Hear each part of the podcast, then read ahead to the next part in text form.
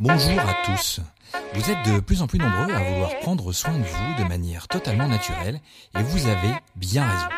À travers ce nouveau rendez-vous, je vous propose de vous retrouver chaque semaine pour aborder des sujets de manière simple, le tout au travers d'une méthode ancestrale, la réflexologie.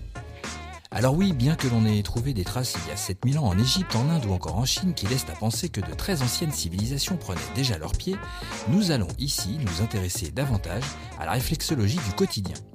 Tentons d'abord rapidement de répondre à une question, la réflexologie, bah, c'est quoi?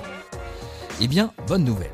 En agissant sur les zones spécifiques, c'est ce qu'on appelle les zones réflexes, il est possible d'agir sur l'ensemble du corps pour soulager les douleurs du quotidien. C'est le principe de la réflexologie qu'elle se pratique au niveau des pieds, des mains ou du visage, notre objectif sera toujours de chercher donc à soulager vos symptômes pour vous aider à aller mieux. Et ça, c'est déjà pas si mal.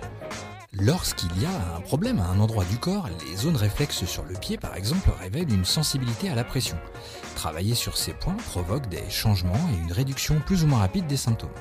Par son action relaxante, la réflexologie est également très utile pour soulager le stress de la vie quotidienne et en ce moment, ah, j'oubliais. Un des points importants, c'est à qui la réflexologie peut apporter son aide.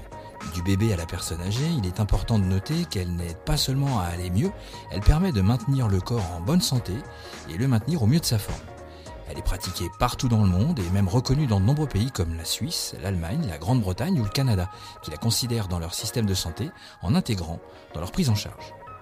En France, cela bouge doucement, mais certains hôpitaux, comme le CHD de La Roche-sur-Yon, intègrent déjà une infirmière formée à la réflexologie plantaire dans l'accompagnement des malades en soins palliatifs, et certaines mutuelles proposent la réflexologie dans les pratiques de médecine douce qu'elles remboursent. Cependant, attention, ne nous méprenons pas, un réflexologue n'est pas un médecin. Si la réflexologie constitue un atout majeur pour traiter les bobos du quotidien, cette discipline ancestrale ne remplace jamais une consultation médicale. En clair, si le problème persiste ou s'aggrave avec le temps, eh bien une visite chez votre médecin s'impose. Il n'est d'ailleurs pas rare que votre réflexologue vous recommande d'aller voir votre médecin traitant ou travaille de concert avec un ostéo ou un psychologue par exemple. Je vous remercie car vous êtes de plus en plus nombreux à me suivre sur cette page Facebook et ça, bah, ça fait plaisir. Ce sont deux podcasts qui seront diffusés cette semaine. J'ai décidé de vous parler d'un trouble qui touche beaucoup de personnes et surtout les femmes, la rétention d'eau. Si en commentaire vous voulez me dire quel sujet vous souhaitez que je traite dans nos prochains rendez-vous, n'hésitez pas, je suis ouvert à toutes les propositions. Allez, c'est fini pour aujourd'hui, c'était Gaël de la page Facebook Réflexologie Vendée.